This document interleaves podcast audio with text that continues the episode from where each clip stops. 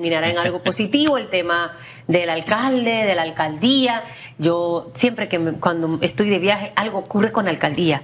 La primera vez cuando estuve de vacaciones pasó algo con la alcaldía. Ahora que me fui a trabajar cuatro días y regreso, de nuevo otro tema de la alcaldía. Y cuando veo este tema, wow, de impulsar un cabildo abierto, eh, señor Luis Pinedo Velázquez, para básicamente impulsar eh, esa renuncia del alcalde Fábrega, uno dice, wow, eh, esto es como un antecedente en nuestra historia política de, nuestro país. No sé si tenemos antecedentes con otros alcaldes en algún momento de nuestra historia que fueron sometidos a cabildos precisamente eh, para impulsar esa renuncia. Y uno dice, pero ¿por qué debe renunciar el señor Fábrega? Eh, baja efectividad en su ejecución de proyectos, desconecte de los proyectos sociales que en realidad le, le interesan a la población, a la ciudad de Panamá, para que usted nos pueda explicar un poquitito más de esto. Y buenos días. Buenos días, Hugo, buenos días, Susan. Lo primero que te voy a pedir es que no te vayas más de vacaciones. Porque si cada vez que te vas de vacaciones pasa esto, no quiero saber la tercera, de verdad. Em, te cuento, Sí hay un antecedente histórico. En la década del 50 hubo un cabildazo. Eh, y ese cabildazo en ese momento creo los concejales eran como 16 en la ciudad. Y los removieron a los 16. De esos 16, un par quedaron presos, otros estuvieron en, investigación por largo tiempo y otros se removieron del cargo y, no se metieron más en la política local. Fueron suplantados por personas como Fermín Chan en su momento y otros eh, ciudadanos que en el momento impulsaron el cabildazo. Y por, y por mal desempeño, corrupción. ¿Qué pasó en ese momento? Rapidito. Cuando, tú lees esa historia pareciera que estamos viviendo la misma cosa. Los concejales usaban el dinero de las obras comunitarias para sus carros, sus autos, eh, sus cosas personales y eso enervó a la sociedad en ese momento y ciudadanos que se envalentonaron en defender la comuna lograron el cabildazo. Y en este momento, ¿qué es lo que ocurre? Que ha agitado nuevamente ese espíritu de, de, hacer este cabildo precisamente con un alcalde que en realidad muchos tenían expectativas cuando entró a la alcaldía de Panamá por su desempeño dentro de la Asamblea Nacional de Diputados pero que definitivamente para muchos se ha quedado corto en la ejecución de los proyectos. ¿Qué, básicamente es? Eh, ¿Cuál es la razón principal? por la cual el señor José Luis Fábrega debe renunciar al cargo de alcalde? Mira, quedarte corto en la ejecución de proyectos todavía es subjetivo. Puedes quedarte corto por falta de presupuesto, por, por burocracia y por muchas causas que tú podrías defender como como alcalde. Sin embargo, desconectarte de las necesidades de la ciudadanía, de los barrios, es una falta administrativa. No porque lo digamos nosotros. Y es que la ley de descentralización pide y exige la consulta ciudadana como único método para aprobar el uso de los fondos IBI o del dinero que se usa en buen panameño para las obras comunitarias. Yo no puedo llegar como alcalde ni como representante a la comunidad de Susan y decirle, Susan, aquí tengo una cancha de baloncesto, cuando no te he preguntado si tú juegas baloncesto en tu comunidad. No te puedo decir, aquí van luminarias, si tú vives en un lugar lleno de luminarias. O sea, yo primero tengo que preguntar y escuchar. Susan, Hugo, ¿qué necesidades tienen en su comunidad? Ah, tenemos esta, esta y esta. Ah, bueno, estas son las posibles soluciones. Construyamos junto el territorio. Eso no es una tesis, eso está escrito en la ley. Me quedo un poquito con el antecedente del que usted habló, eh, porque Ramón Pereira P fue en su momento una de las voces que se levantó contra la corrupción campante y rampante que había en esa época, ese cabildazo 1959, un abogado apellido Briseño, si la memoria no me es infiel, y características eran las marchas con eh, escobas, escobas, querían barrer la corrupción, ese era un poco el mensaje, ¿verdad? Eh, y la corrupción tiene muchas manifestaciones. Una forma de ser corrupto es precisamente de eh, no tomar en cuenta a la población, no como un... Ah, no como un deseo que tiene la gente de radiografía, porque la gente de radiografía tiene una agenda, como dicen por allí. No, no, no. Es que la ley lo dice. Y con el alcalde se ha dado una situación bien interesante. Y es que desde su playa, eh, y digo su playa, no la playa de la ciudad, desde su playa en adelante, él tiene una forma bien interesante de hacer las consultas. Recuerdo que se citaba para consultas allá en el teatro, allá en el Atillo, se suspendía y de pronto aparecía la consulta de la de, y de pronto nos decían, oye, llegaron buses con gente, gente que no es de aquí. Eh, ¿Cómo eh, Eso ha cambiado en este tema del mercado. Digamos que eh, él en esa época era bisoño, estaba recién, había estrenado el puesto, de pronto no sabía cómo se hacían las consultas y pensaba que eran así móviles, qué sé yo. Yo llevo a mi gente para consultarle, vamos a darle el espacio a la duda. De pronto él creía que era así. ¿Ha cambiado en algo su dinámica de, de hacer las consultas? Mira, no ha cambiado en nada. Te he hecho una historia muy corta. El mercado del marisco es un proyecto de 50 millones de dólares. Lo aprobaron 25 personas en 45 minutos. La consulta ciudadana fue de las 4 y 30 a las 5 y 15 de la tarde. Eficiencia y eficacia para un proyecto que va a afectar a toda la ciudad de manera impresionante. De esas 25 personas, dos firmaron repetidas, no eran 25, eran 23. De esas 23 personas, dos eran funcionarios de la alcaldía. Ya estamos quedando en 21. De esas 21 personas, dos formaron parte de la alcaldía dos semanas después de la consulta. Está bien, lo voy a dejar en el conteo, siguen siendo 21. Pero de esos 21, cuatro no viven en el corregimiento de Caledonia. Es decir, si tu cuerpo completo tiene un problema, la decisión la toma el cerebro. En el cuerpo completo de la ciudad de Panamá, la uña del dedo meñique tomó la decisión de un mercado al marisco. Eso no es ni el 1% de la población de Caledonia, lleno de falsedades y anomalías. Esas son ilegalidades. Tú no puedes tergiversar, ni controlar, ni manipular ilegalmente una consulta ciudadana. Ahora bien, disculpe Susan, así como en los años 50, en esa década, se dio ese cabildazo, que es un hecho histórico por antonomasia en Panamá, el cabildazo. Eh, ¿Existe la posibilidad de que haya la conciencia ciudadana en estos tiempos para lograr el mismo objetivo? Yo creo que es una pregunta muy profunda y te voy a responder con la profundidad que a veces no nos gusta responder. La corrupción hizo metástasis en esta sociedad panameña son muchos, somos, no voy a hablar de otros, yo voy a hablar en, inclusión. Somos muchos en la sociedad que formamos parte de un proceso de corrupción de una u otra forma y lastimosamente cuando tú le dices, oye Juan, ven conmigo a la protesta, no, yo no puedo porque mi papá trabaja en no sé dónde, porque mi tía tiene una beca en no sé dónde, porque allá me dieron una bolsa, porque aquí me dieron un vale. Esa metástasis hace que esa conciencia ciudadana, Hugo, quede fallida muchas veces. Hoy invito a las personas que quisieran salir de esa metástasis de corrupción, que cuando escuchen la fecha del cabildo abierto, vayan a donde diga el alcalde que tiene que ser, porque digo algo, esto no es opcional. El cabildo abierto está en la ley de descentralización. Otra falta administrativa del señor alcalde de, los 26 representantes. De que tiene que ir, tiene que ir. Son dos por año, Susan. Ahora, yo, yo quiero entender, me gusta hacer siempre el antecedente, lo que pasó en la década de los 50 importante lo que acaba usted de mencionar del tema de no apegarse a lo que dice la norma, del tema de la consulta, del tema del porcentaje. Y para que los ciudadanos puedan entender, eso está dentro de la ley de descentralización. Correcto. Esta ley de descentralización viene de la época, se empezó a trabajar ese borrador en la época de Martín Torrijos, cuando el señor Fábrega pertenecía a la Asamblea Nacional de Diputados. Correcto. Y apoyamos todos los ciudadanos esta descentralización, ¿para qué? para poder ver las obras en nuestras comunidades, en los distritos, y que efectivamente tanto los alcaldes como los representantes de corregimiento pudieran ejecutar de una manera más rápida, sin tanta burocracia, los proyectos. Dicho esto, ambas cosas están tipificadas en esta norma.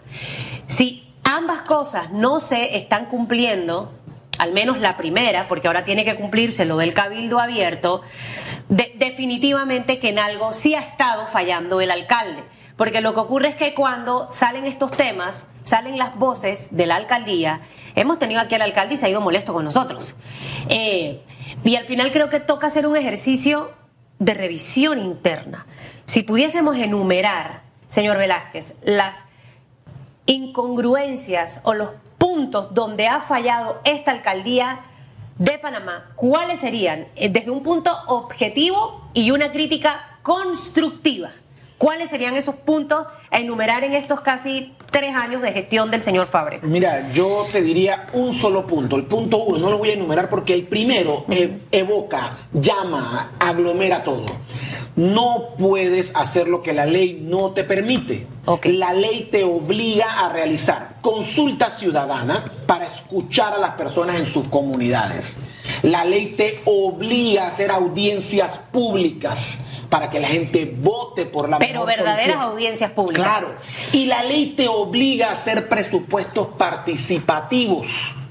Yo en la consulta escucho a mis ciudadanos, en la audiencia recibo el voto y en el presupuesto participativo armo el proyecto. Con no hacer esto, hay bases suficientes para que se convoque el cabildo.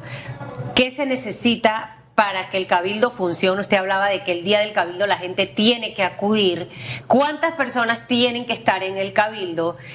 Y si es factible que vuelva a ocurrir lo que pasó en la década de los 50. Entonces, que en este caso el, el alcalde o presente su renuncia o no sé si cabe la posibilidad de que se remueva de su cargo. Bien, varias cosas. Uno, las firmas ya se lograron. Piden mil firmas. La ley dice mil firmas para un distrito con la población que tiene el de Panamá. Ya las mil firmas las tenemos. Solicitarlo está en la ley. El ciudadano que considera que no se ha hecho cabildo, ¿alguna vez ha participado en un cabildo abierto? Ni yo tampoco. Y son dos por año por ley. Hay que pedirlo. Al solicitarlo, ellos tienen que dar una fecha. Y ellos porque es el alcalde y los 26 concejales. Así lo dice la ley. Yo no comienzo guerras que no crea que pueda ganar. Yo no comienzo batallas que no crea que pueda ganar. Si vamos todos los ciudadanos a ese cabildo abierto a exigir la renuncia, quedará en la conciencia de él. Las razones tienen que ser objetivas y administrativas. Esto no es una lucha de me caes bien o mal. Ahora bien, supongamos que se da el cabildo abierto, que a propósito, también como referencia histórica, los cabildos tienen sus raíces panameñas para todo el continente. El primer cabildo abierto se realizó en Acla, imagínense usted, aquí nació ese tipo de movimiento. Por eso quienes peleamos por la descentralización, teníamos bien claro que había que darle a los municipios esa capacidad de trabajar codo a codo con la gente. No es aprovecharse de los recursos de la gente, no, codo a codo con la gente. Pero en fin, es una expresión democrática el cabildo. Supongamos sea el cabildo, la gente apoya la moción, ¿qué seguiría? Bueno, lo que ocurre es que si renunciara, y esperemos que le- les dé la conciencia a los 26 representantes y al alcalde de ejecutar esa renuncia, cabe que el Tribunal Electoral enseguida pida las nuevas elecciones y se postulen nuevas personas para el tiempo que queda, que son como dos años. Yo no sé si yo entendí algo mal, pero después de que los ciudadanos pidan la renuncia, eh, usted mencionaba que quedaría en la conciencia de José Luis Fábrega. No entendí o sea, a- a- al final, él es el que debe decidir si renuncia o no. En un cabildo abierto sí, porque esto no es una Y revocatoria de si, mandato. y si él dice yo no voy a renunciar porque yo estoy haciendo las cosas bien, entonces ahí es donde entra el Tribunal Electoral No, o no. no, no, no, no, no, no entra el Tribunal Electoral. Si él dice no voy a renunciar porque estoy haciendo las cosas bien, vuelve a demostrar por qué se paró bravo contigo ese día. Bueno, pero es que yo creo que esa va a ser la actitud. o sea, eh, de- definitivamente. Ojo, más allá de todo, eh, lo que está en este momento ocurriendo y que definitivamente que ese puede ser uno de los panoramas que tengamos luego de este cabildo abierto. Si ese es el panorama, ¿cuál es mi plan B? Porque al final la ciudad de Panamá tiene que seguir creciendo. Eh, hablábamos la semana pasada, aquí el viernes específicamente, de los casos de niñas y niños abusados. Entonces, ¿qué están haciendo nuestras alcaldías, señoras y señores, para que nuestros niños tengan un lugar seguro donde quedarse cuando papá y mamá se tienen que ir a trabajar? ¿Por qué muchos niños son víctimas de abuso? Porque quedan al cuidado de cualquier persona. Se lo dejo al vecino, se lo dejé a esta amiga, se lo deja al primo este. Entonces, ¿qué hace la alcaldía para eso? ¿Qué, qué está haciendo la alcaldía para rescatar bibliotecas? Por ejemplo, queremos reforzar la educación. ¿Qué estamos haciendo para eso? ¿Qué estamos haciendo con las instalaciones en realidad deportivas? ¿Qué estamos haciendo para acercar los productos de la canasta básica a la gente? No en un gran mercado, sino en mercados periféricos. Y puedo mencionar montones de proyectos más con los adultos mayores que estamos haciendo. Entonces, al final, que creo que eso es lo que tiene que estar en este momento enfocada la alcaldía de Panamá. Si no logramos que él diga, bueno, sí, yo voy a renunciar porque es que estaba haciendo el trabajo mal, ¿qué podemos hacer, señor Velázquez, para empezar a impulsar al menos proyectos como este y no un proyecto multimillonario de 40 millones de dólares cuando puedo agarrar ese presupuesto y dividirlo en varias cosas y de esa manera también inyecto la economía? Mira, no sé si me da el tiempo y no sé si lo puedo resumir. Sin embargo, cada vez que yo converso con una comunidad, hablándole de descentralización, le propongo que utilice la ley a favor. La ley de descentralización faculta a las comunidades a crear la Junta de Desarrollo Local. La Junta de Desarrollo Local tiene potestad de abrir una cuenta bancaria en un banco local público, recoger fondos y realizar proyectos para la comunidad. Si yo en mi comunidad formo parte y creo una junta de desarrollo local. Y esa junta de desarrollo local consigue los fondos para crear una academia deportiva. Susan, yo puedo no solo enseñar a boxear, no es enseñar a tirar golpes, no. Es que ese niño vaya en la mañana y haga boxeo y en la tarde estudie y reciba alimentación y esté todo el día entre la escuela y el deporte.